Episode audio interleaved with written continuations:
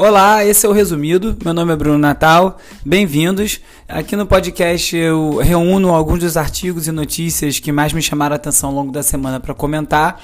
Então, se você está aqui pela primeira vez, não deixa de assinar. Você pode ouvir o, o programa em todas as plataformas de streaming, no Spotify, Apple Podcast. É, eu tenho visto que muitos de vocês têm ouvido pelo próprio navegador mesmo, no, no link do Anchor. É, não deixe de assinar lá também, ajuda muito isso.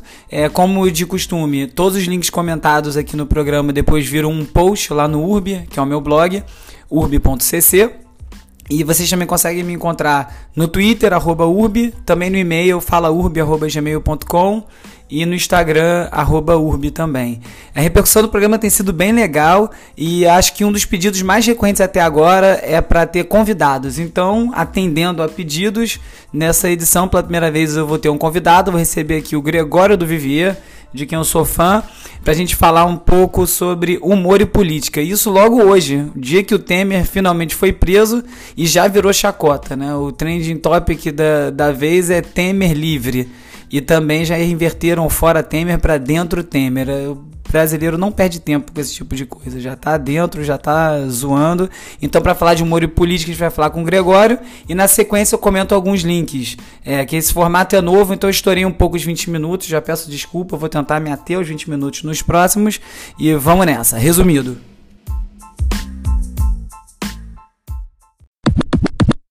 E aí, Gregório? E aí, meu amigo Bruno Natal, que prazer participar do seu podcast, meu irmão. Prazer é todo meu, uma honra ter você como meu primeiro convidado aqui no Resumido. Pô, tô adorando o resumido, cara. Parabéns. Tomara que eu consiga falar resumidamente aqui. então a ideia é a gente bater um papo mesmo solto aqui sobre humor e política, que eu acho que é mais ou menos o lugar onde você, os dois mundos aí que você caminha e às vezes costurando os dois, é isso? Cara, é isso, exatamente. Adoro falar desse assunto. Até porque eu acho que a chave para entender o bolsonarismo é, é o humor. Eu acredito que o, as pessoas falam um pouco disso, mas ele ganha muito, ele, ele ganhou muita popularidade e eu acho que é fundamental para a vitória dele o uso que ele faz do humor. É um candidato, de, desde o início, ele. É, é, é, as pessoas gostam dele, acham ele engraçado, sabe? Assim como o Trump. Mano. E acha acham que... ele brilhante. Ninguém acha o Bolsonaro brilhante, um gênio, nem o mais preparado. Mas acham ele engraçado, né? Porque a esquerda, de certa maneira, perdeu o humor, assim. Então, bom, acho que agora mais do que nunca é importante que a gente saiba usar o humor, né? Do nosso lado aqui. E, e, é engraçado isso porque é um campo que tradicionalmente sempre pertenceu à esquerda. Você acha que esse humor dele é voluntário? Você acha que ele faz isso calculado? Ou é aquele acidente que acabou dando certo? É, não, eu acho que é um acidente que acabou dando certo. Acho que ele não fez aulas de clown como eu fiz, aliás. Não. Assim, ele é um cara que é aquele cara é, sem querer engraçado, mas é óbvio que ele sabe que isso é um ativo, sabe? Assim como o Trump. Eles sabem que, cara, o humor comunica, bicho. Humor você, humor gera carisma, humor, né? Você, a, a esquerda perdeu o humor. Diz aí, os nossos candidatos, eu adoro o Haddad, acho um cara muito preparado, genial, mas não tem graça nenhuma. Não tem humor mesmo. Se tem, é meio aquele humor meio do tiozão, meio careta, perigoso, né? E a Dilma nem se fala também. Quem tinha humor era a Jeff, que fazia a Dilma bolada, mas ele, ela em si, não. Então, de modo geral, assim, a esquerda foi ficando meio institucional e meio careta e muito acadêmica também, não é? E pouco e foi perdendo contato mesmo com o humor, humor, cara. O humor é o que mais comunica, você não pode perder. No sentido vasto, claro. Não significa que você tem que ir lá e contar uma piadoca, mas saber rir de si mesmo, sabe? Saber explorar. O Lula sabia, acho que foi o nosso último candidato de esquerda engraçado mesmo, foi o Lula é um cara que sabia usar muito bem o humor, né? Muito, muito bem. Era um palhaço, um clown. E como você vê esse, esse caminho como, como posicionamento político? Esse seu trabalho é, do Greg News, os posicionamentos políticos da, dentro dos, dos esquetes do Porta dos Fundos, é, os embates internos do Porta dos Fundos de posicionamento e pensamento político, a sua presença no Twitter, a sua coluna, como que esse, é, como é que esse personagem político, o Gregório político foi surgindo no meio disso tudo. Eu acompanho seu trabalho, a gente conhece há muito tempo, acompanho seu trabalho desde o início, você sabe, é, e, e foi crescendo, né? A coisa foi aparecendo, foi surgindo. Eu acho que talvez foi na coluna da Folha que começou isso não? Foi, foi. Quando chamaram para escrever para Folha e eu tinha que escrever uma coluna por semana, quando vier inevitável falar do que estava acontecendo. Né? E depois teve o impeachment, foi um lugar em que, na verdade, antes, junho de 2013 para mim foi muito fundamental. É, eu fui às ruas, ao contrário do que muita gente diz, né, que junho de 2013 era, ah, era direita, ali já tinha começado o germe da, do impeachment. Não, não tinha nada a ver. Pô, eu fui, eu fui às ruas em junho de 2013 para pedir é, era contra o aumento dos, dos transportes, depois para pedir é, tarifa zero para os transportes, era contra a Copa, era contra o Sérgio Cabral, o que mais se cantava nas ruas era é, Ei Cabral vai tomar no cu. É, eu, eu fiz um Cabral. vídeo disso, eu fiz um vídeo de um minuto que é só a galera cantando isso, esse vídeo ficou legal, vou até usar aqui depois no, no, no link do post para a galera ver. Porra, cara, você lembra disso, né? Não era uma manifestação de direita, cara, era contra o Cabral. Depois deu, inclusive, no Culpa Cabral. Era, era uma manifestação contra, sobretudo, o Sérgio Cabral. Falando do Rio de Janeiro. Acho que em São Paulo eu não, eu não saberia dizer, mas no Rio era contra o Cabral, contra as grandes, grandes eventos da Copa, das Olimpíadas. E eu fui e foi e aquilo. Eu vi muito poder que eram as pessoas na rua e eu acho que fiquei muito compelido, sabe? Assim, a, e, e que horas você mesmo. Em que horas você percebeu que você tinha uma voz para falar disso e que você tinha, tinha coisa para falar e como é que foi a recepção disso? Que aí virou, rapidamente virou um personagem polêmico, muita gente tentando te calar, dizendo que você não tinha lugar de falar isso, que você era um comediante. Como é que foi esse processo? É, cara, eu acho que na verdade o maior incentivo mesmo talvez tenha sido esse, assim, gente dizendo que eu não poderia falar aquilo, né? Eu sempre tive, acho que o humor se alimenta muito das proibições, né? E aí quando eu percebi que era proibido você é, você falar, você ser de esquerda, quando eu pensei que era proibido você ter uma opinião de esquerda, ser vocal, né? Claro que isso é muito, muito tentador para mim, assim, no sentido que, pô, tem um tipo de gente, especialmente, que se tá falando uma coisa, eu acho que é muito importante você estar tá do lado oposto, né? Então, quando eu vi que aquilo estava gerando, claro, uma, uma discordância, não, ah, o, o Marco Feliciano começou a twittar dizendo. E claro que isso te incentiva a pensar que você está no lado certo. Então, para mim, também foi uma maneira de não estar no mesmo lado de um monte de gente que eu sempre abominei. Os fanáticos e, e... religiosos e, e, todos esses também, é, os, os, é, os sanguinários militaristas, etc. e tal. E como isso foi passando para dentro do Porta? Porque tem ali um momento ali no Porta quando esse assunto começou a ficar mais explícito, né? Acho que tinha umas coisas um pouco mais sutis, mas começou a ficar nesse período começou a ficar muito claro isso. Como é que foi para vocês esse momento de começar a entrar nesses assuntos? Um, um, canal que talvez as pessoas não esperassem desse tipo de conteúdo. É, o Porta a gente reluta, inclusive até hoje, em falar de política tipo muito diretamente, sabe? Porque a gente é um canal onde mais nada de humor e é claro que a política está ali presente o tempo todo, porque o humor é uma atividade em, em, em assim, lato senso política mas a gente evita ser panfletário a todo custo, sabe? Eu, no, nas minhas colunas, eu posso dizer o que eu penso diretamente e tal, porque é uma coluna de opinião antes de ser de humor. E o Porta é um estudo de humor. Então, a gente, antes de mais nada, pensa, isso está muito engraçado. Se não tivesse, se fosse só uma opinião, se fosse só uma causa, a gente não publica. E eu mesmo sou o primeiro a não querer isso, sabe? É, e o Porta, nesse sentido, é bom que ele atravessa, ele fura umas bolhas. Claro que muita gente que é comunista, que é de esquerda e tal, mas o Porta fura muitas bolhas, até porque a gente não é, a gente é bem diverso politicamente.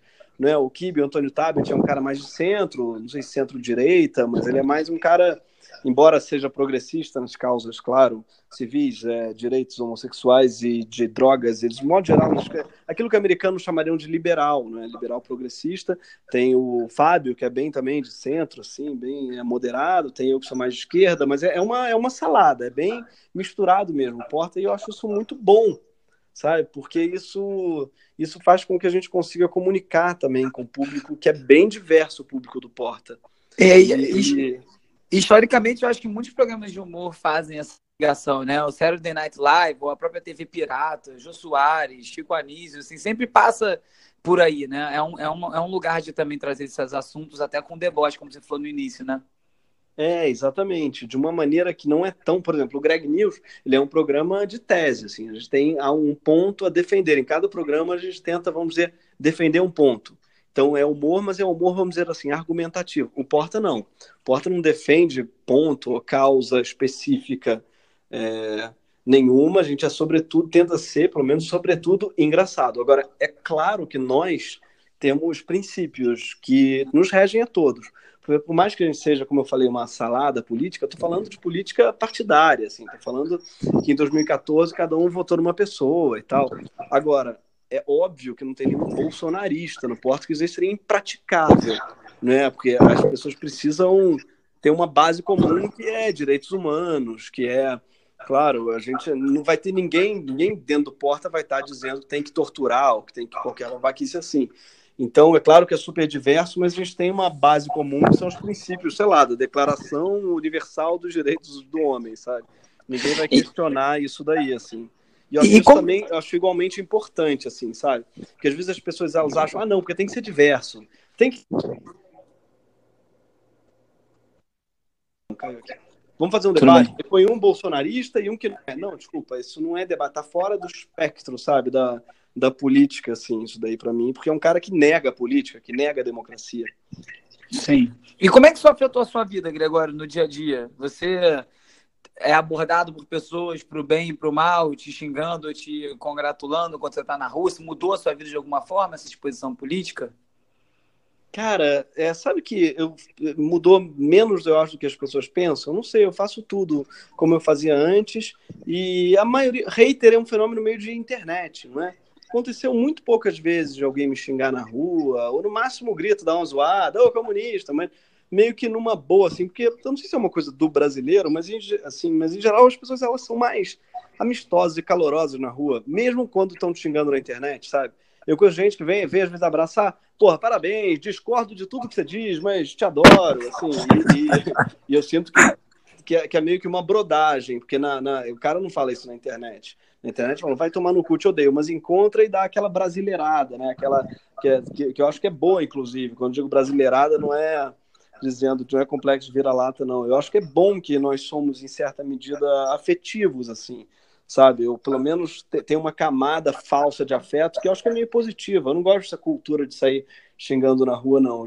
Eu acho que tem, tem alguma coisa positiva em guardar isso só pra internet. Eu não curto muito a cultura dos crachos, sabe? Mesmo nas pessoas que eu detesto, assim. Eu, tem pessoas que eu abomino, mas eu não curto. já encontrei Bolsonaro, peguei o mesmo voo que o Bolsonaro. Tive menor vontade de, de criar ali um movimento de escracho, porque eu acho que, em geral, o carisma fica do lado dos crachados, sabe? Se eu é verdade. Um vídeo de uma pessoa sendo zoada, gritada, pessoa que está sentada no avião e todo mundo berrando, pode ser o porra do Lewandowski, sabe? Aquele bosta é, que, eu, que eu fico do lado dele. Eu falo, porra, cara, o cara tá no avião indo para cá, já penso que ele é um senhorzinho, que ele tá. Sabe, eu não consigo empatizar com o cara que está escrachando. Assim. É, é uma questão de limite, né? É um debate de ideias, não é um debate pessoal, né? É isso que às vezes, é, nessa eleição especificamente, descambou para um outro lado, né? É, exatamente. Eu acho que a discussão fica muito pobre quando ela vai para o físico e vai para a pessoa, para a intimidade dela e tal. Claro que tem limites para isso. Eu acho que gente, os crachos na Argentina fazem com um torturador de pichar a casa dele. Eu acho que é válido, assim. Eu acho que isso daí faz sentido, porque o cara é um torturador. Agora, o porra, Lewandowski, ou sei lá, Miriam Leitão, que o pessoal ficou gritando, isso daí eu acho uma estupidez, assim, eu acho que não contribui em nada. Gregório, aqui no, no resumido, normalmente eu reúno os links da semana, os artigos que eu li, comento um pouco, depois para o pessoal lá ir lá no URB para ver lá em mais profundidade quem tiver a fim de conhecer melhor o assunto. O que, que você viu de legal, o que você tem visto de legal e, e bacana no humor e na política é, atualmente que você possa indicar? Tem alguma coisa? Deixa eu ver, tem o, pô, o nosso amigo Torturra tá fazendo umas lives muito legais, né? É, tá fazendo lá só lá no Instagram dele, ele tava hoje, de hoje era bem interessante, não sei se ele se vai sair do ar ou se ele vai botar no, no Ele bota no YouTube, eu acho depois. É, é, tá bem legal, bem sobre autoxenofobia assim, esse conceito, porque o Bolsonaro lá fora, né, foi, acho que o Brasil nunca foi tão pequeno assim, tão né, vergonhosamente é, ridículo é, como nação. Quanto hoje, não é? Assim, eu acho que é pior que o 7 a 1 É uma coisa que reduz muito o tamanho do nosso país. Né? Ver o Brasil sendo é, capaz. Subserviente de... dessa forma, né? Exatamente, é muito humilhante mesmo assim para um brasileiro, né? Ver, ver esse papelão assim. E então, e não é, e o doido é que não é nem subserviente aos Estados Unidos, é o Trump, que é a pior versão dos Estados Unidos, né? É, é um presidente que, mesmo nos Estados Unidos, vai aos trancos e barrancos, com uma popularidade em queda, é odiado por metade do país. Assim, é um sujeito que não é nem, não é nem que o cara foi lá pelo saco do Obama, de sei lá quem. Né? Foi do, do Trump mesmo. Do Trump. É. é uma vergonha, enfim. Mas aí é bem Eu bati um papo do... com o Torturra uma vez, eu fiz um live com ele no, no meu Instagram, foi bem legal, sou fãzão dele também, ótima dica. Tem vários Instagrams, vários designers, assim, rolou uma movimentação de, de humor e, e não, não humor, né, de, de crítica política através do design, alguns com humor, outros não. Você acompanhou, viu um pouco disso? Cara, eu vi, você me mandou, achei sensacional o design ativista. Eu não conhecia os caras, mas eu achando muito maneiro, cara. E eu acho que esse daí é o tipo de coisa, bicho, que a gente é, que, que, que, ajuda a virar o jogo, né? Pô, porque a gente manja mais, cá entre nós, de, de comunicação em algum lugar, mas perdeu essa, esse link. E é fundamental, bicho, ter que a esquerda. A esquerda, durante um tempo, ficou. Isso, eu falei acadêmica, mas também ficou institucional, sabe? Sim. Ficou. É, perdeu o contato, perdeu né? Ficou uma coisa muito fria, muito, muito técnica, quase, que nem condiz muito com o discurso da esquerda, acho, às vezes, né? É, exatamente, cara. Então eu acho que nessa busca aí pela hegemonia, né, para usar um termo gramsciano que o Olavo de Carvalho é, adora, nessa busca pela hegemonia, os designers aí são, são importantes pra caralho. E não só, né? Mas, pô, são muito importantes os designers. E achei é, foda no Instagram. Qual mesmo que você mandou? Eu te mandei do Fábio Lopes e o do Rafa Braga. Também vou botar os links no mas as com Z e Rafa Braga com do. É, todo mundo encontra, mas eu vou botar os links no post. Gregório, muito obrigado pela participação. Obrigado por ter se disposto Pô, a ser isso, cara, a minha primeira tentativa de entrevista no podcast. Adorei, cara. Conta vou, comigo vou... aí quando precisar. Tamo junto. E um dos personagens mais comentados da semana, sem dúvida, foi a Betina da Empíricos, aquele banco de investimento famoso pelas propagandas extremamente intrusivas, conseguiu passar de todos os limites é, e botar a, história da Betina, que fez seu milhão a partir de R$ 1.500, em todos os vídeos do YouTube, praticamente, até em vídeo infantil aparecia essa propaganda. Rapidamente, óbvio, virou um meme, com pessoas criticando, investigando a vida da Betina, descobrindo que ela vem de uma família muito rica e questionando realmente se ela conseguiu esse milhão através da Empíricos ou não gerou uma infinidade de memes, desde a, é, de mixagens e dublagens com a Barbie fascista, que é aquela, aquela menina gritando que merece ser herdeira, até, até é, o Porta dos Fundos fazendo sátira. A própria Empíricos, tentando apagar o fogo, fez um vídeo que foi um remendo pior do que o concerto, tentando criticar quem estava criticando a Betina. Na verdade, isso abriu a, a guarda da Empíricos para um questionamento bem grave. Né? Já tem gente cobrando que apresente-se as notas de corretagem para provar que de fato ela fez esse dinheiro assim. Do contrário, é uma propaganda enganosa. A, a grande lição que fica desse, desse acontecido, eu acho que é a, a fama online é a coisa mais traiçoeira que tem. Tanta gente busca ficar famoso online, isso pode virar contra você num estalo e depois não tem volta. Eu te garanto que se a Betina pudesse, ela pegava o milhão que ela tem e tentaria apagar essa história. Não vai dar. Você sabia que os impulsos eletromagnéticos de uma explosão solar seriam capazes de apagar simplesmente todos os HDs do mundo? E com isso perder toda a informação que tem hoje em dia, grande parte armazenada digitalmente na nuvem em servidores espalhados pelo mundo, isso é, uma, é, um risco real, ele é estudado pelas empresas e maneiras de se precaver disso. Algumas empresas com dados muito sensíveis, inclusive, fazem ainda arquivamento de forma é, física, em fitas, para garantir que a informação não se perca.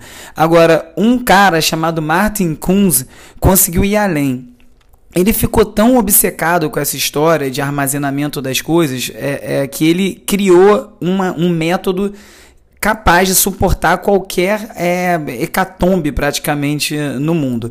Ele, quando era muito pequeno, enterrou uma garrafa com um recado dentro numa praia e a, na esperança que uma mulher linda um dia encontrasse.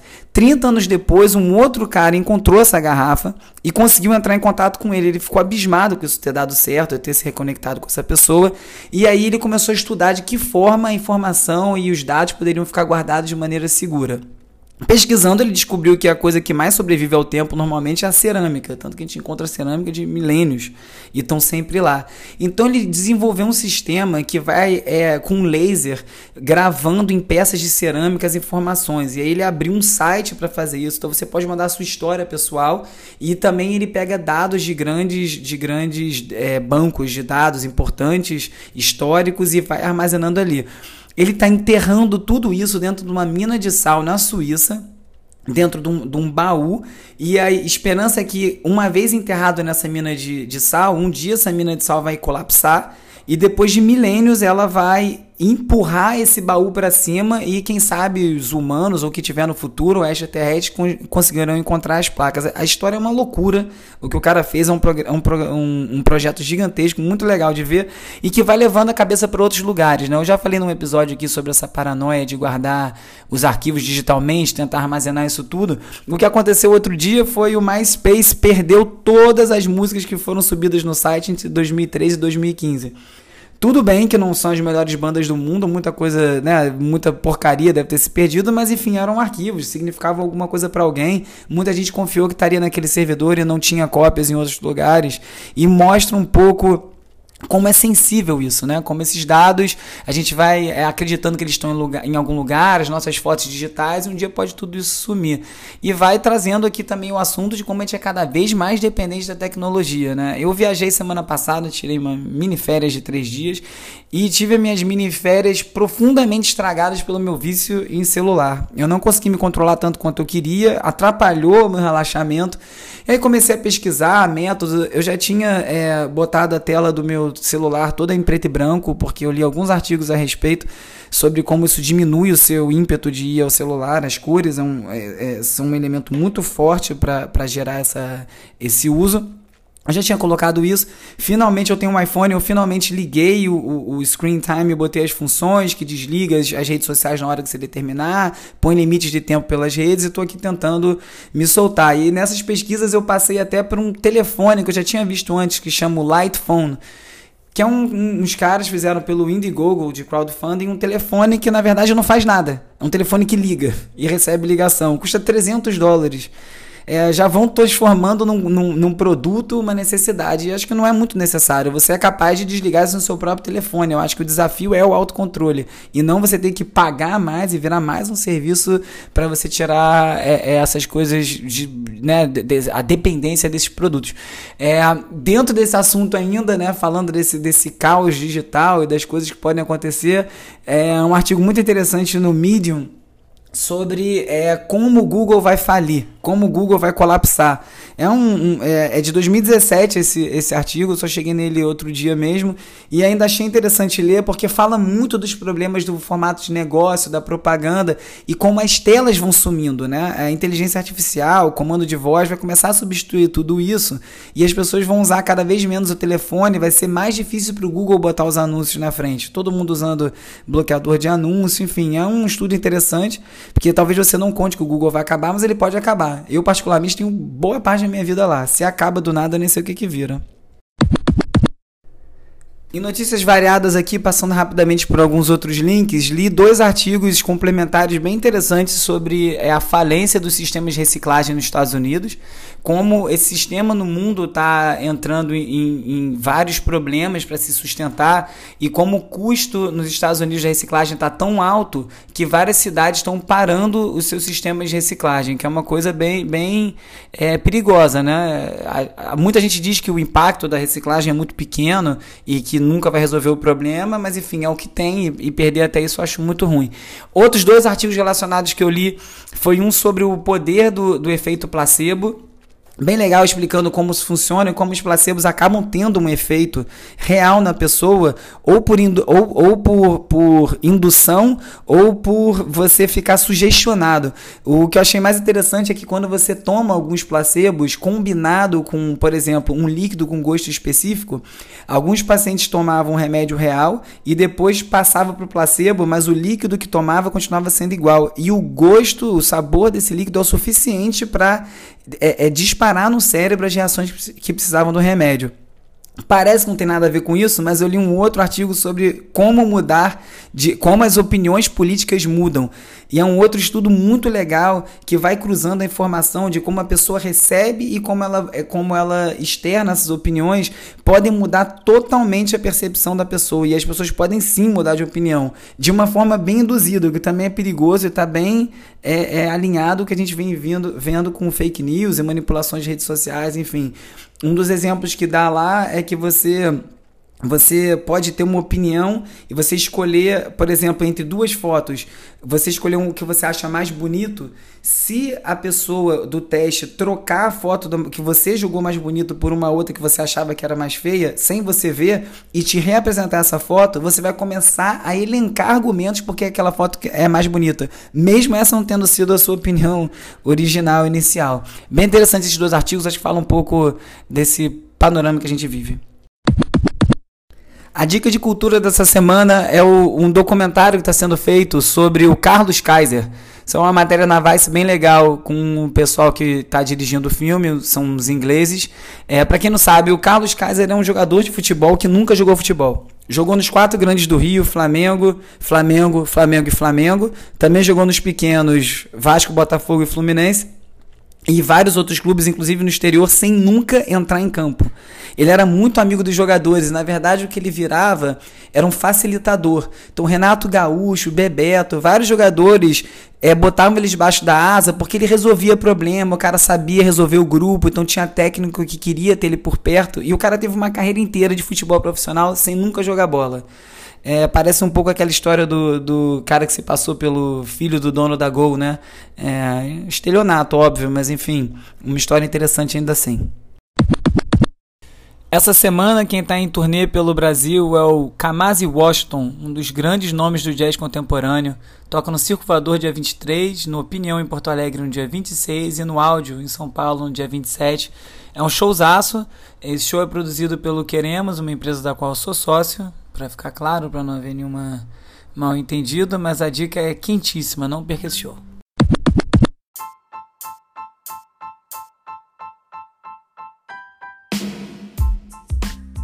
Esse foi mais um episódio do Resumido. Muito obrigado a você que ouviu. É, não deixe de assinar na sua plataforma favorita, seja Spotify, Apple Podcast ou no próprio Anchor aqui que dá para você ouvir no navegador. Manda para os amigos e mais importante, manda feedback, opiniões ideias é, para mim, para eu poder ter aqui e ouvir vocês. Acho que o mais estranho disso aqui é que, ao contrário do blog, isso aqui meio está substituindo o que eu fazia, no, o que eu fazia, ainda faço no blog por escrito, mas tem os comentários e todas essas outras coisas. É, aqui o feedback é mais complicado, né?